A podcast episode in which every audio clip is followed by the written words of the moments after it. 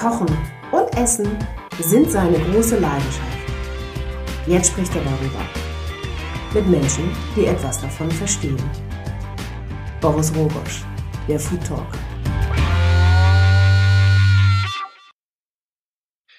Herzlich willkommen bei der Food Talker Ausgabe Nummer zwei. Mein Name ist Boris Rogosch und ich begrüße heute ganz herzlich im Interview Christian Mittermeier. Christian Mittermeier ist Spitzenkoch aus Rothenburg ob der Tauber, betreibt dort zusammen mit seiner Frau die Villa Mittermeier und äh, ich würde ihn mal als gastronomischen Tausendsasser mit Tiefgang bezeichnen. Weil er nämlich neben Hotel- und Restaurantbetrieb auch noch eine Kochschule hat, äh, dann besitzt er einen Weinberg mit Freunden zusammen äh, und außerdem ist er weltweit als gastronomischer Botschafter unterwegs in Sachen Produktentwicklung und Beratung. Und äh, ganz bescheiden behauptet er, Kochen sei das Einzige, was er kann, doch ja, er gibt gerade mit seinen zukunftsweisenden gastronomischen Projekten wichtige Denkanstöße und ja, wie ich finde, regt er zum Nachdenken an und ja, teilt mit uns in diesem Interview seine spannenden Ansichten. Herzlich willkommen, Christian Mittermeier. Hallo Christian. Hallo Boris, grüß dich, servus. Christian, wir haben ja leider nicht das Vergnügen, heute zusammen in einem Raum zu sitzen. Das haben wir aber vor ein paar Wochen gehabt. Ich durfte, ich durfte da in deinem Refugium der Villa Mittermeier köstliches genießen. Ja, und da haben wir uns kurz kennengelernt. Und ich habe festgestellt, äh, du bist ja äh, nicht nur ein hervorragender Koch, ein Hotelier, äh, du bist Winzer, Innovator und ich glaube auch so ein bisschen Weltverbesserer. Aber wie würdest du dich denn beschreiben?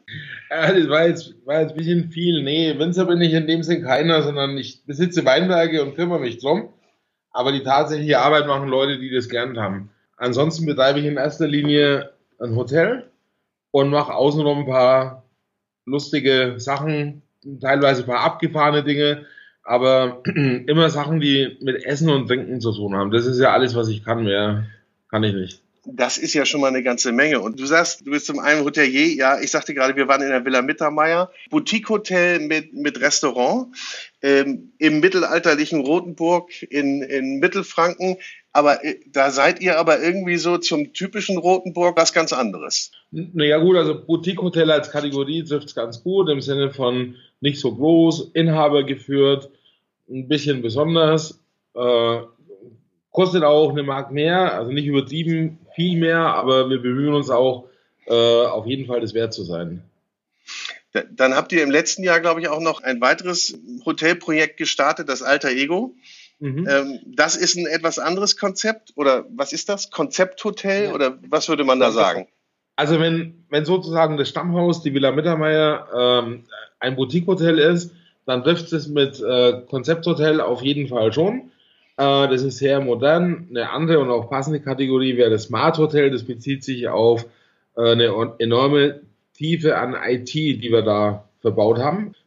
Innovative, moderne Lösungen für Dinge, die mir als Gast, wenn ich woanders bin, auf den Zeiger gehen. Was geht dir denn zum Beispiel auf den Zeiger in, in mhm. anderen Hotels? Der ganze, der ganze Umstand hier mit äh, Check-in und ausfüllen und Kreditkarte hergeben und ach, also das geht bei uns einfacher. Das, man kann in das Hotelzimmer von daheim aus schon einchecken. Wenn man dann herfährt, kriegt man unterwegs Push-Nachrichten. Äh, die beziehen sich darauf, wie weit noch und hier rausfahren und da einordnen und schön, dass sie da sind. Und mit dem Smartphone oder sogar auch mit der Smartwatch geht dann die Haustür auf und auch die Zimmertür. Also alles hübsch, automatisiert. Im Zimmer geht es dann weiter mit ähm, also dieser ganzen Mediensteuerung, die alle modernen Methoden beinhaltet, wie du kannst deinen eigenen Netflix-Account aufrufen, deinen Amazon TV-Account, du kannst eine Videokonferenz aus von deinem Zimmer halten, wenn du das willst. Also du hast eigentlich alle Lösungen da, die sich ein moderner Reisender wünscht. Wem das zu viel IT ist, der kann es aber auch ganz konventionell machen, indem er sich hier in der Villa, die direkt nebenan ist, äh, so ein Plastikkartchen abholt, mit dem man dann überall reinkommt. Ja, das ja. Kann man nutzen, das kann man aber auch lassen. Aber das ist ja, das hört sich so an, das ganze Prozedere, das du sonst so kennst, am Counter stehen, warten, bis du dran bist, das entfällt alles und, und man ist gleich, man ist gleich da. Ja, also das nennt sich Seamless Stay. Und es ist aber nur ein Bestandteil der Idee überhaupt. Also wir haben im Alter Ego enorm viel umgesetzt, was wir in der Hotellerie zukünftig für wichtig halten. Also nämlich genau das, was wir uns selber wünschen, wenn wir unterwegs sind. Ich möchte eigentlich nicht so gerne auf Komfort, auf Luxus, auf Annehmlichkeiten verzichten. Ich möchte schon, dass alles da ist. Aber ich möchte auch gern so zwanglos unterwegs sein, wie ich es daheim bin. Und es gibt mittlerweile, mittlerweile immer mehr ähm, Konzepte, die in diese Richtung gehen. Auch so Hybridkonzepte zwischen ähm, Airbnb-Attitüde und Luxushotel, die das Beste aus zwei Welten mhm. vereinen. Es geht. Nun bist du ja, bist du ja aber äh, eigentlich nicht als Hotelier gestartet, sondern als Koch, wenn ich das richtig verstanden habe. Oder sogar, sogar eigentlich, wenn wir ganz zurückgehen, hast du mal als Metzger angefangen. Ja. Ähm, magst du uns davon ein bisschen was erzählen, wie dein Start so ins Berufsleben war? Also in dieses Gewerbe bin ich reingeboren worden. Ich bin in einem Wirtshaus groß geworden. Wirklich sprichwörtlich zwischen Fritteuse und Getränkebuffet aufgewachsen.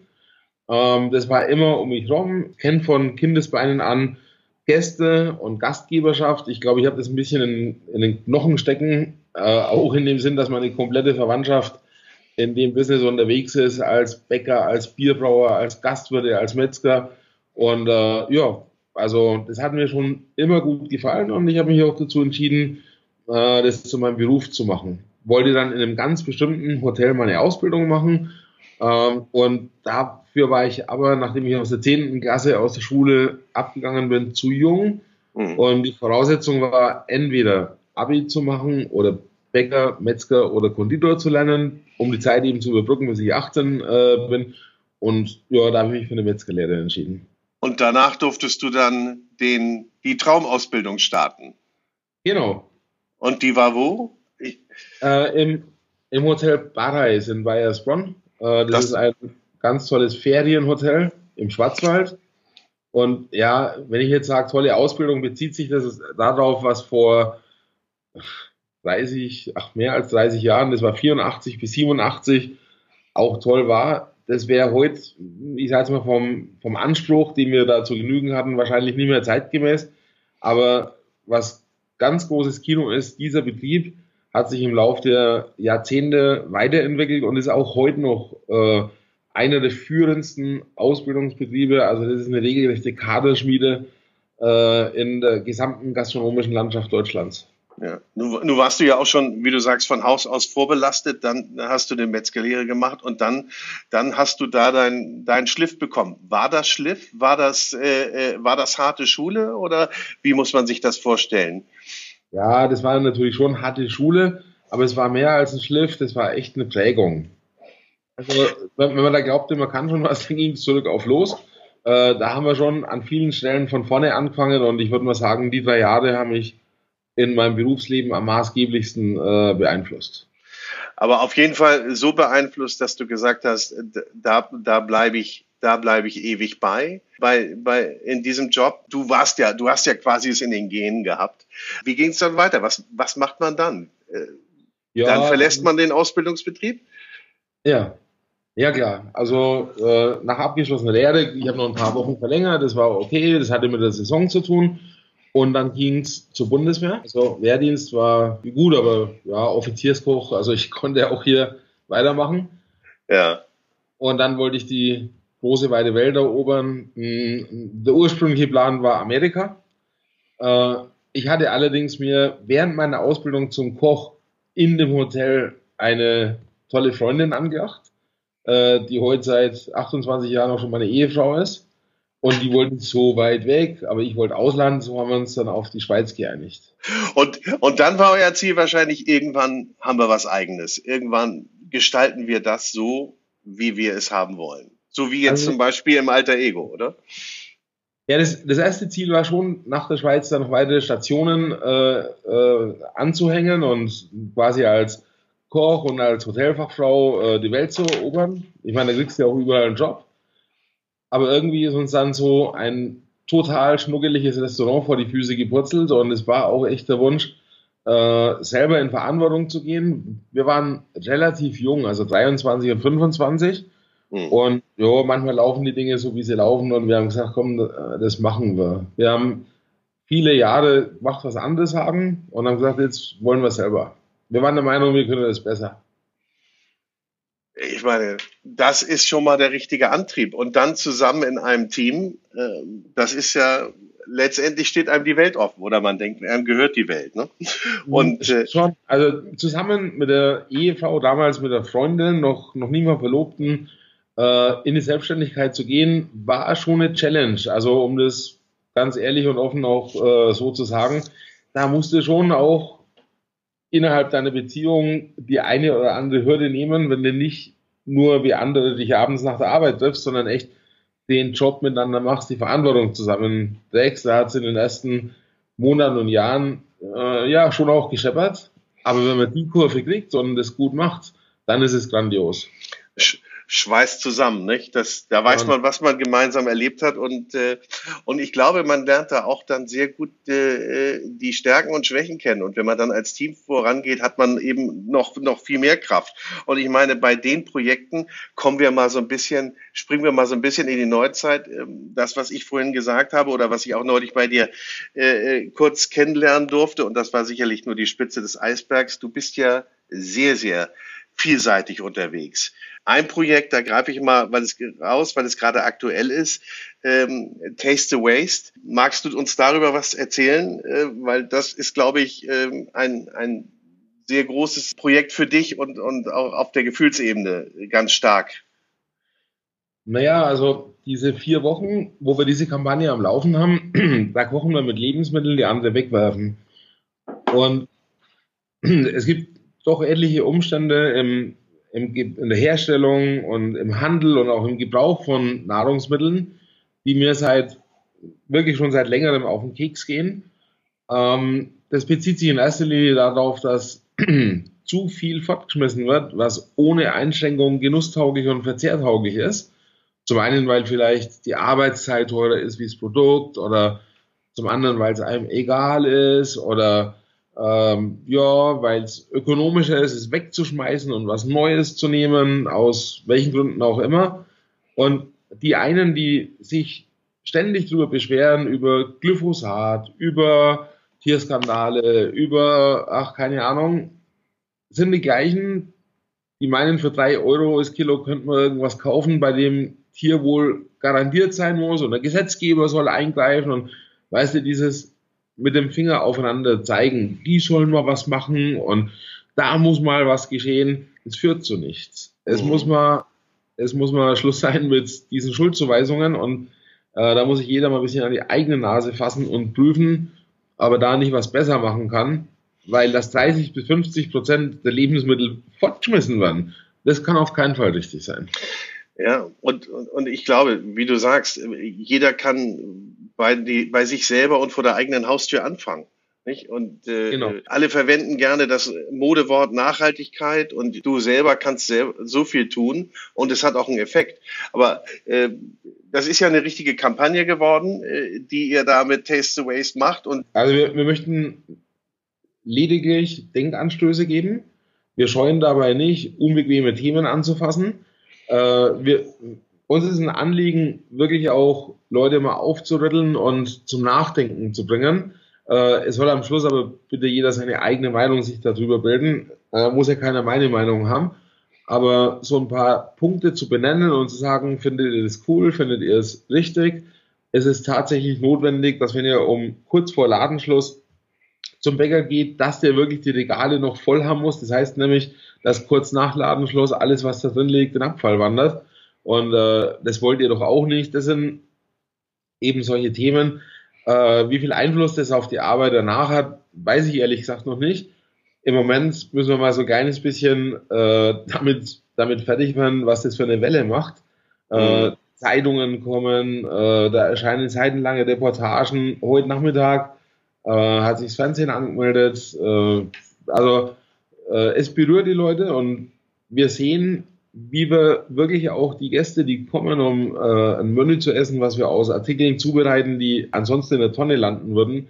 Äh, wir sehen wirklich, äh, wie wir die Menschen berühren, wie wir äh, die Herzen der Menschen gewinnen äh, und ja, schon auch zum Nachdenken bringen. Da gibt's also ganze Schulklassen, die kommen und ne, Logo, auch die Kinder finden es gut, also alles super einfach die Nadel richtig gestochen in, in das richtige Loch und da äh, was ausgelöst. Nicht? Und das, das glaube ich, ist ganz, ganz, ganz, das kann nur Wellen schlagen oder sollte Wellen schlagen. Aber du sagst, man macht die Leute da, man spricht die Leute an, man macht sie damit äh, äh, glücklich. Ist, ist das so ein Ziel von dir, wo du sagst, irgendwie, ich möchte mit meiner Küche, mit meiner, mit meinem Tun, möchte ich Menschen was Schönes schaffen und, und was Schönes geben? Ja, also als ich die Schule verlassen habe, um die Metzgerlehre zu beginnen, da gab es schon ein paar kritische Stimmen, die gesagt haben, du kannst doch jetzt nicht einfach gehen, du musst mit uns Abi machen und studieren und nee, was machst du jetzt, gehst Schweine schlachten und da, da. Also zu dem Zeitpunkt war der Stellenwert des Berufs Koch auch nicht da, wo er heute ist. Äh, das ging kurz darauf los mit äh, Essen wie Gott in Deutschland. Das war so zu Beginn der 90er Jahre, wie diese Welle wirklich angefangen hat. Und es ist wirklich bemerkenswert, äh, was daraus geworden ist. Und ja, heute als Koch kann ich schon sagen, wenn ich auf einer Bühne stehe, wenn irgendwas besprochen wird, dass ich das Gefühl habe, die Leute hören schon zu.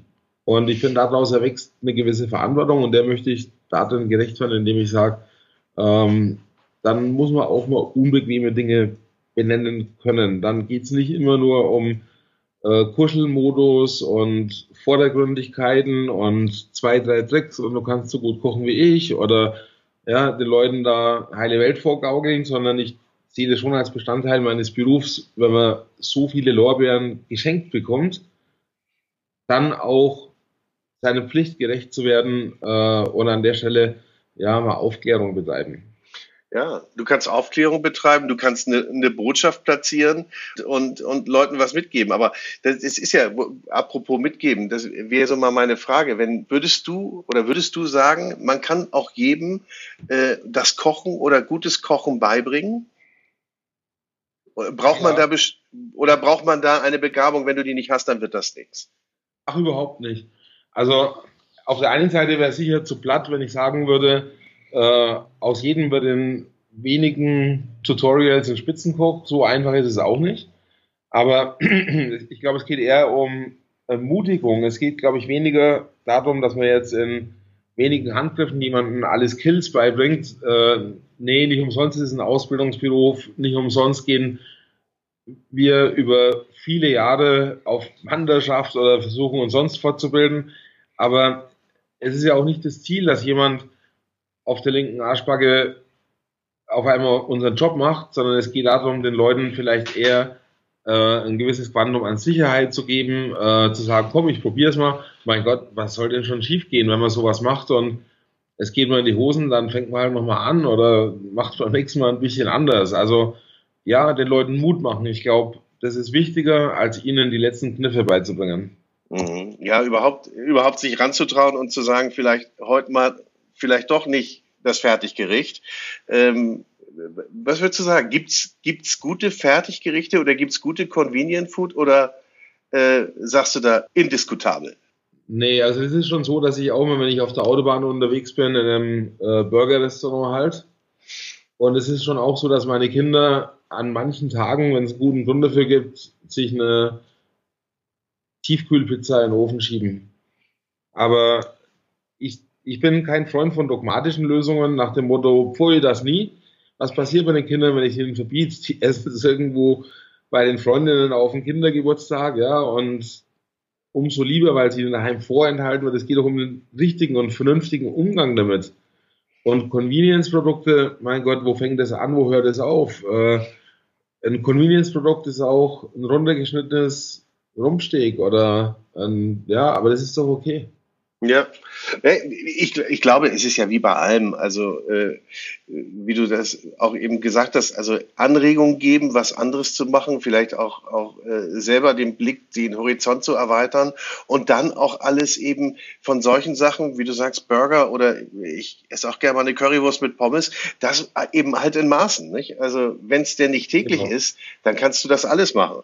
Mir fällt es gerade jetzt ein, wo du das fragst Heute Mittag habe ich mir eine kleine Dose Schwattenwagen von meinem Lieblingsmetzger aufgemacht. Ja. Das ist ein alles Convenience-Produkt, war aber sau lecker und ist doch völlig okay. Und es gibt einen Abend, da lade ich Freunde ein und dann koche ich ja schon mal drei, vier Stunden vorher privat bei mir zu Hause. Und ja, alles nur mit frischen Produkten, aber es gibt auch den Tag, wo es von der Zeit her einfach mal nicht reicht. Und ähm, ich würde es eher positiv besetzen. Also diese nie dieses oder auf keinen Fall jenes oder mein Gott, äh, das lasse ich bei der katholischen Kirche, aber äh, mir ist es lieber, wenn die Leute ihr Hirn anschalten und bewusst mit den Dingen umgehen. Und mein Gott, wenn man bewusst mit den Kindern mal in ein Schnellrestaurant geht, dann ist es doch voll okay. Absolut. Aber ich, ich, ich, ich, Scheiße. Ich, ich, ich lasse dich da trotzdem im Moment nicht raus. Ich frage noch mal eins. Gibt es denn irgendwas, was du selber nicht verarbeiten und nicht essen würdest? Puh, nö. hm. Nö, habe ich jetzt eigentlich so direkt nichts auf dem Schirm. Also die, die ganz üblen Fertigprodukte, ne? Also ich sage jetzt mal so, die Tütensuppen für 79 Cent oder so Zeug, das packe ich nicht an. Ja. Also ich habe nicht Brot anpacken. Ja. Ja, ich habe ich hab neulich mit so einem äh, Ernährungsforscher gesprochen und der sagte mir, also der nächste große Trend wird ja jetzt sein, ähm, sind ja Insekten. Ja. Ähm, und ähm, da habe ich nur gefragt, ja, wer wird die denn zubereiten und in welcher Form werden wir die denn Kredenz kriegen? Aber das wäre jetzt für dich nichts, was du als was du als nicht, nicht als Herausforderung ansehen würdest. Na, also das glaube ich muss jeder für sich selber klar machen, ob er das probieren möchte oder nicht. Bei mir gibt es dazu ein gerades Ja, mhm. weil mir erlaubt war, lernen zu dürfen, dass die Vorbehalte gegen sowas nichts sind, was uns in den Knochen steckt, wenn wir auf die Welt kommen, sondern das ist ein sogenannter sozialisierter Affekt. Das ist was, was wir im Laufe unseres ähm, Erwachsenwerden, so in der Kindheit natürlich auch, wie wir geprägt werden äh, von unserer Umwelt. Fahren wir nach Vietnam, für die Kinder ist es normal, dass die das mal probieren und essen die würden nicht verstehen, warum wir die Vorbehalte haben. Äh, frage einen Araber über das Thema Schwein. Äh, ja, geh zum Inder und sprech mit ihm über Kühe. Also das ist eine, das ist eine Frage der Gesellschaft, das ist eine Frage äh, unserer Umwelt, unseres Umfelds, was wir aufnehmen, was wir lernen. Und ich finde, als mündiger Mensch möchte ich für mich, das mag ich wirklich nur auf mich beziehen, immer in der Lage sein, neugierig zu bleiben, ähm, zu prüfen. Äh, ich, wenn mir Insekten nicht schmecken, muss ich ja nicht essen, aber äh, dem Thema offen begegnen, äh, zumindest zu versuchen, darüber nachzudenken, ob es interessant sein könnte, auf jeden Fall es ist ja auch spannend und ich glaube, äh, gerade in deinem Beruf muss man sich ja auch diese Neugier darauf be äh, bewahren. Du sagst ja jetzt wahrscheinlich, du musst deine Küche jetzt nicht äh, äh, täglich neu erfinden, aber du entwickelst dich ja auch weiter. Ähm, wie, wie würdest du denn deine, deine Küche bezeichnen? Puh. Also, wenn ich jetzt eine Schublade suchen soll, dann hätte ich fast schon in Reflex zu sagen, da finde ich keine. Ja. Äh, es kommt ja auch wirklich darauf an, gut, natürlich jetzt fürs Restaurant ist es notwendig, dass man Gästen eine Idee gibt, dass man ihnen vielleicht irgendwie eine Richtung gibt, damit sie ungefähr wissen, auf was sie sich einlassen. Und da bemühen wir das Marketing-englische Wort Casual Fine Dining. Okay, ja, das ist ein weiter Begriff, aber ne? Da kann man, da finden ja. sich viele. Und, äh, ja, gut, also Casual heißt schon mal nicht so förmlich. Mhm. Damit ist schon mal klar, keine bodenweisen, äh, bodenlangen weißen Tischdecken und äh, kein Zirkus, den man nicht braucht. Und Fine Dining ist soweit eigentlich auch klar. Das heißt schon, dass es kein Alltagsessen ist, sondern ein bisschen gehoben oder als solches verstanden werden kann. Aber ohne, dass man, dass man irgendwelche Schwellenängste hätte. Ne? Also ich glaube ja auch, dass das, ich, ich kann es nicht so richtig beurteilen, glaube aber so ein bisschen so ein Trend zu sehen von dem Superfine Dining, äh, ja, das, das, ja, das wird immer seine Berechtigung haben, aber äh, davon wird nicht mehr so viel gesprochen. Doch schon. Ja, und ich glaube auch, dass es nach wie vor wichtig ist.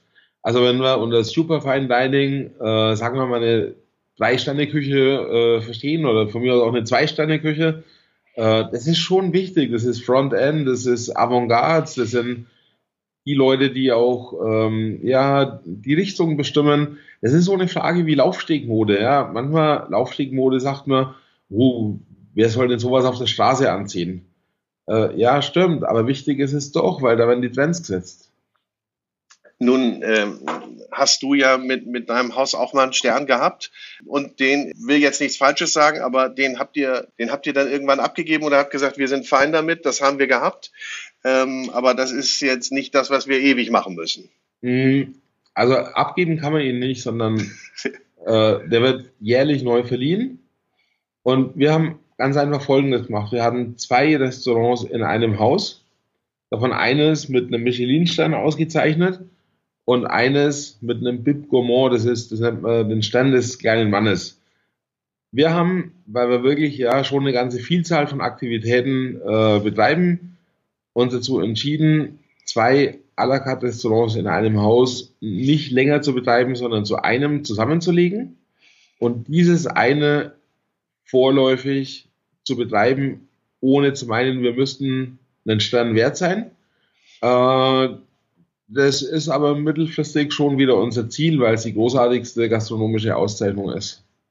Das heißt eben, auch das ist Veränderung und äh, guckt da auch immer, wie man sich weiterentwickelt oder ja. weiterentwickelt oder den nächsten Schritt geht wieder.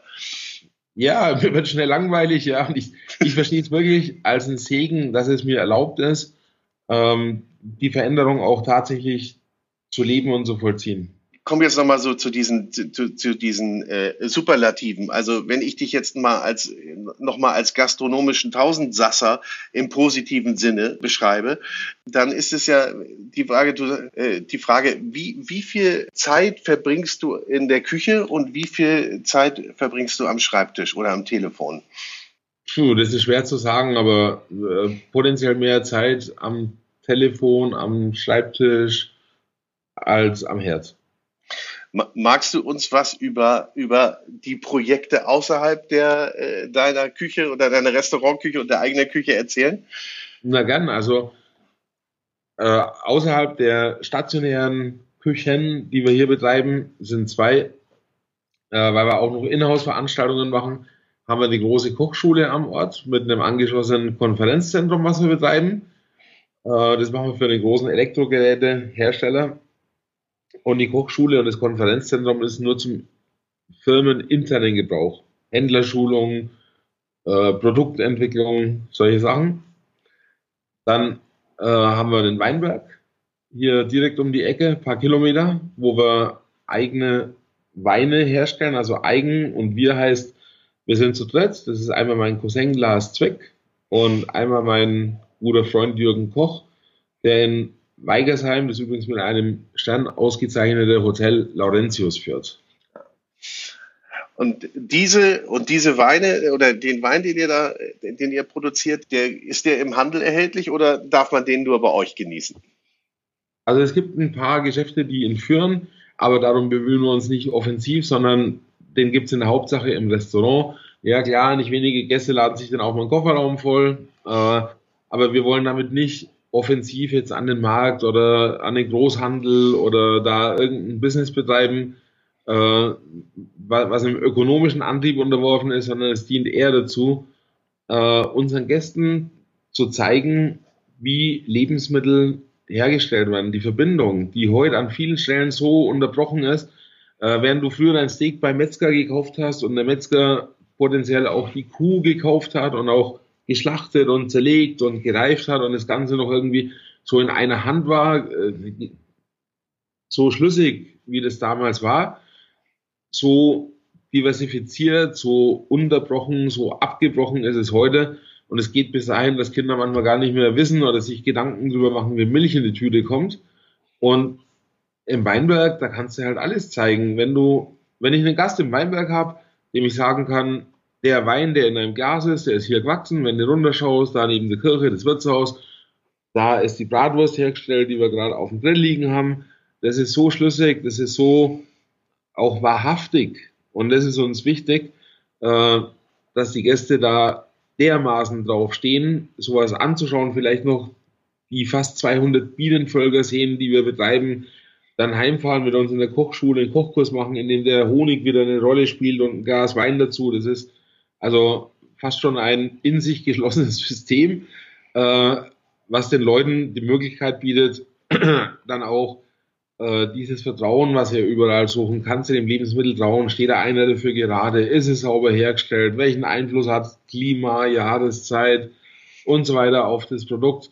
Das kann man ganz wunderbar miteinander verknüpfen da, da wird uns Deutschen ja auch immer nachgesagt, dass wir da was gerade in puncto Lebensmittel auch nicht so gerade den oder den, den Franzosen und Italienern zumindest weit hinterherstehen und, ähm, und da nicht so viel Wert drauf legen. Aber gerade deshalb ist sowas, glaube ich, auch sehr, sehr wichtig. Was ich auch ähm, ganz spannend fand, als ich bei dir sein durfte, den Ausführungen zu dem, zu dem Rind äh, zu folgen, die du im, dass du im Reifeschrank hängen hast. Und ähm, da hat man einfach gemerkt, wie, wie sehr du das lebst, einfach dieses Produkt auch ähm, anzufassen und zu spüren und dann auch einzuschätzen, äh, war ich sehr, sehr beeindruckt. Ich würde vielleicht lieber noch mal einmal einen Satz äh, äh, rückwärts einhaken, was ich gesagt hast mit den Franzosen und den Italienern.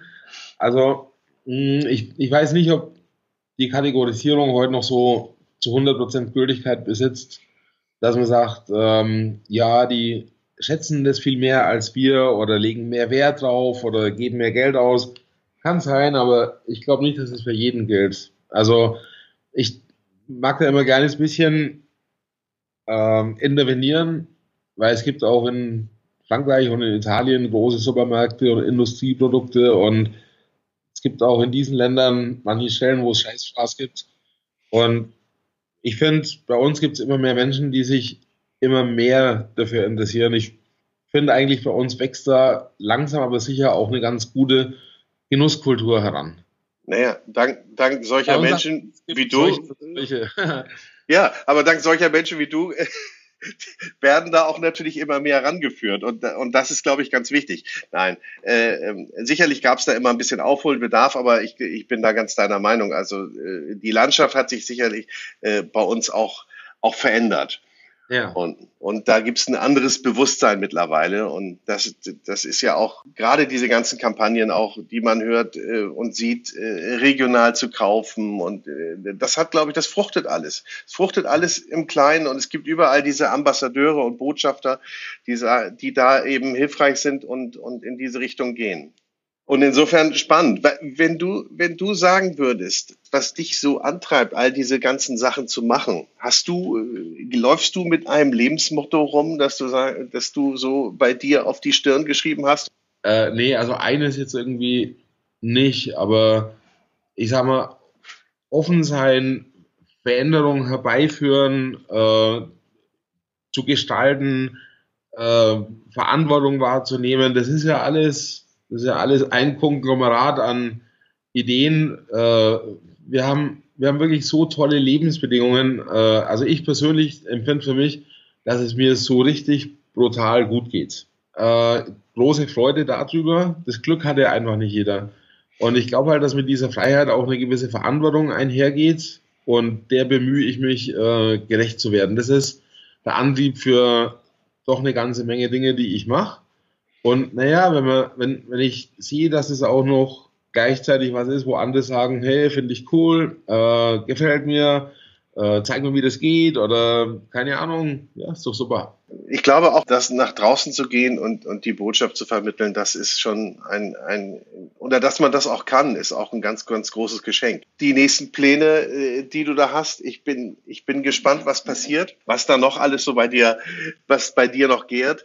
Das ist doch ganz einfach. Ich meine, es geht immer um Essen und Trinken, das geht um, um guten Geschmack, das geht darum, für den einen oder anderen, ja, ich sage jetzt mal, eine tolle Party aufzusetzen oder ja, es ist interessant für große Firmen zu arbeiten und mit der Industrie zu tun haben und mal seine Nase in solche Strukturen stecken zu dürfen oder auch mal einen Job zu kriegen, wo einer sagt, hey Christian, kannst du mal für eine Woche nach Shanghai oder nach Singapur oder nach Helsinki, also das sind lauter Orte, an denen ich schon in beruflicher Mission unterwegs war. Und das ist doch super gut. Und aber auch dort geht es immer nur wieder darum, wann schmeckt's gut, wie macht man das, äh, welche Tipps, Tricks, Kniffe gibt's, dass wir das irgendwie hinkriegen. Schauen wir, wenn wir Hausgeräte entwickeln, was ich hier für AEG und den deutschen, also für die deutsche Marke AEG und den Mutterkonzern Electrolux äh, mit Leidenschaft und häufig mache, dann haben die eine Menge tolle Ingenieure. Ich, das kann ich ja gar nicht. Ne? Also die programmieren ja. da irgendwas oder machen was mit Sensoren oder im Labor oder haben eine neue Idee.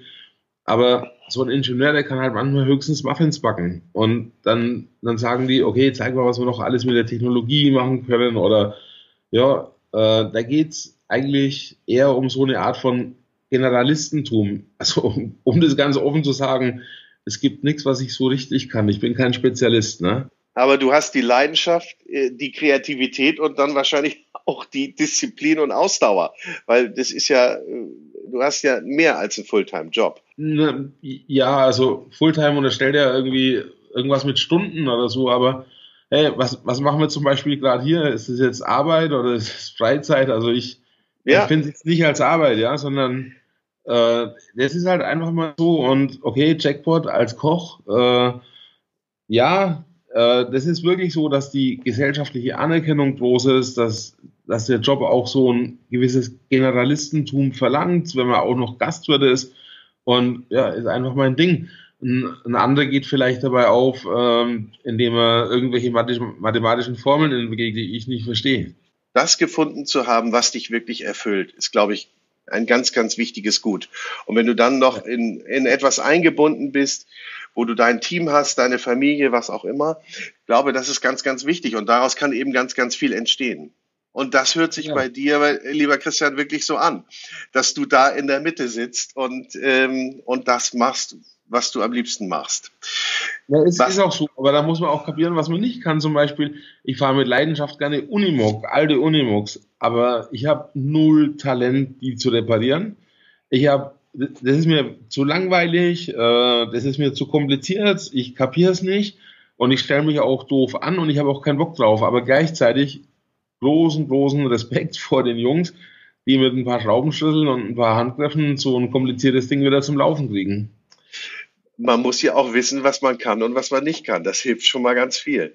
So hört's aus. Oh, ohne dass man für, ohne dass man nicht sich Herausforderungen stellt. Aber ich glaube, die hast du auch. Äh, was wir, wir kommen nämlich schon langsam zu end, zum Ende ähm, unseres Gespräches, was mir sehr viel Spaß macht. Aber wo ich ja keinen rauslasse hier äh, aus diesem Gespräch ist ja, es geht natürlich um Essen, es geht um Kochen und beim Kochen hätte ich gerne von dir ein kleines Blitzrezept jetzt mal so aus der Hüfte geschossen, dass du äh, unseren Hörern mitgibst, wo du sagst, das ist immer lecker, das ist einfach zu machen und du brauchst ganz wenig Zutaten. Also jetzt einfach so spontan fällt mir ein, weil es soll ja auch vielleicht sinnstiftend sein, dass wohl fast jeder ein Problem damit hat, sein Steak richtig zu braten. So. Und das geht eigentlich ganz einfach, wenn man Folgendes versteht. Ähm, also der Gargrad, wie man es gerne hätte, Medium oder Medium Rare, der hat eine bestimmte Temperatur. Und wenn man die Temperatur sich merkt, ich zähle mal schnell auf, was da wichtig ist, also so blö oder ganz blutig ist so 52, 54 Grad. Medium Rare ist 54 Grad. Medium ist 58 Grad. Äh, Medium Well ist 62 und so bei 68 ist es dann durch.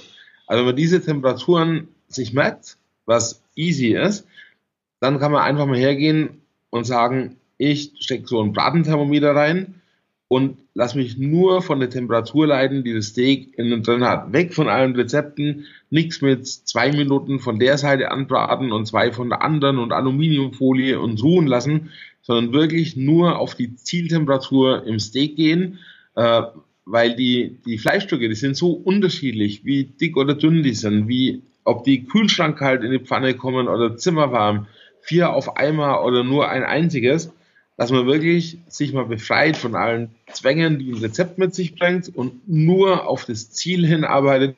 Die zwei wichtigsten Temperaturen sage ich nochmal schnell, 54 für Medium Rare und 58 für Medium.